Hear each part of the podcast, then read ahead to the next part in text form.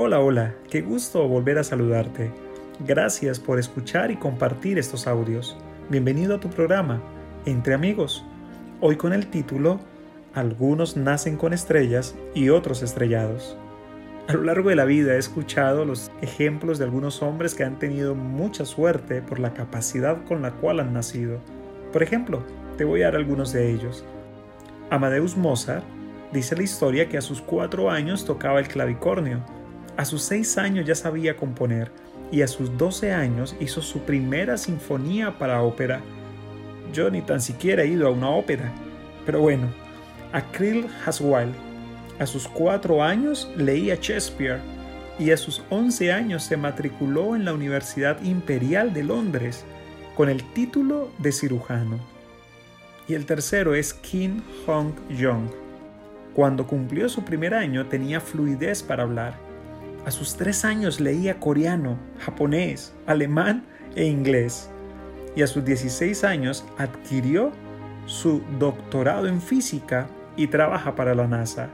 Realmente algunos nacen con estrellas. Ayer mencionábamos un ejemplo para el resto de mortales, nosotros, aquellos que todavía no componemos ópera ni tenemos un doctorado a los 16 años. Y hablábamos ayer sobre cómo poder alcanzar sabiduría y cómo poder llegar lejos en la vida. Y dábamos tres principios básicos. El primero de ellos, la sabiduría es conocer nuestras limitaciones. El segundo, la sabiduría es ser disciplinados.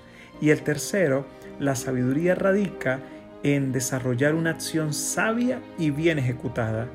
Y para ello quisiera invitarte a que leyéramos un pasaje del libro inspirado, la Biblia, que en esta ocasión su autor es Salomón, aquel que la Biblia describe como el hombre más sabio del mundo.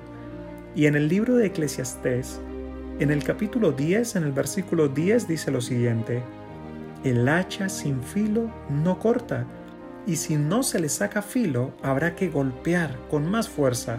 Si quieres prosperar, tienes que saber qué hacer y hacerlo bien. ¿Saben? Muchos llevan años haciendo lo mismo esperando que ocurran resultados diferentes, pero esto no ocurrirá.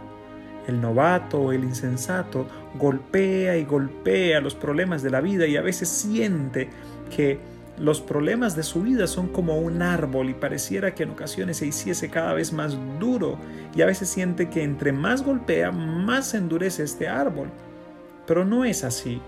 Lo que ocurre es que hay que seguir este consejo y hay que afilar el hacha para que vuelva a tener filo. ¿Has escuchado alguna vez que alguien diga, mi empresa ya no puede crecer más? ¿O es que mi hogar ya no tiene solución? ¿O es que ya no sé qué más hacer con mi hijo para que cambie? ¿O es que ya no puedo a mi edad cambiar mi vida? Bueno, si quisieras encontrar solución a esos problemas, quisiera compartirte lo siguiente. Primero, las prioridades cambian pero las necesidades siguen siendo las mismas.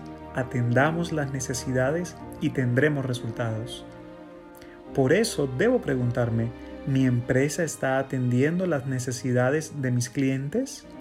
¿O realmente estoy dispuesto a hacer cambios para que mi hogar pueda mejorar? ¿Qué tan dispuesto estoy a ceder y a compartir con mi hijo para poder entenderlo? Y por último, qué tan dispuesto estoy para permitirle a Dios que me ayude a cambiar mi vida. ¿Sabes?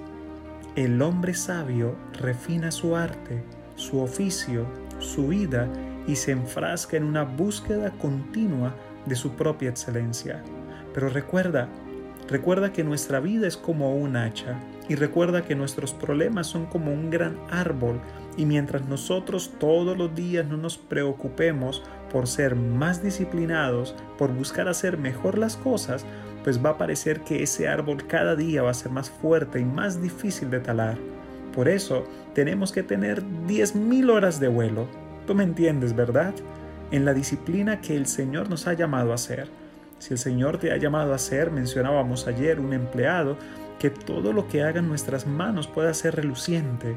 Si el Señor nos ha pedido que estemos en la dirección de otras personas, que las otras personas puedan ver en nosotros el mejor jefe que puedan llegar a tener. Si el Señor te ha dado el privilegio de ser un padre, que puedas llegar a alcanzar la excelencia con tus hijos. Y si Dios te ha puesto al lado una mujer para amar o un hombre para amar, que podamos hacer todo nuestro esfuerzo para entregarnos con todo nuestro corazón a esta persona y de esa forma crecer juntos.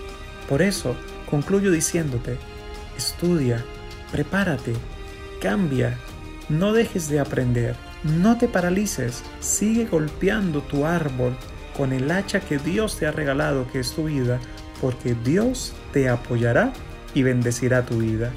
Que Dios te acompañe. Se despide tu amigo Darwin González.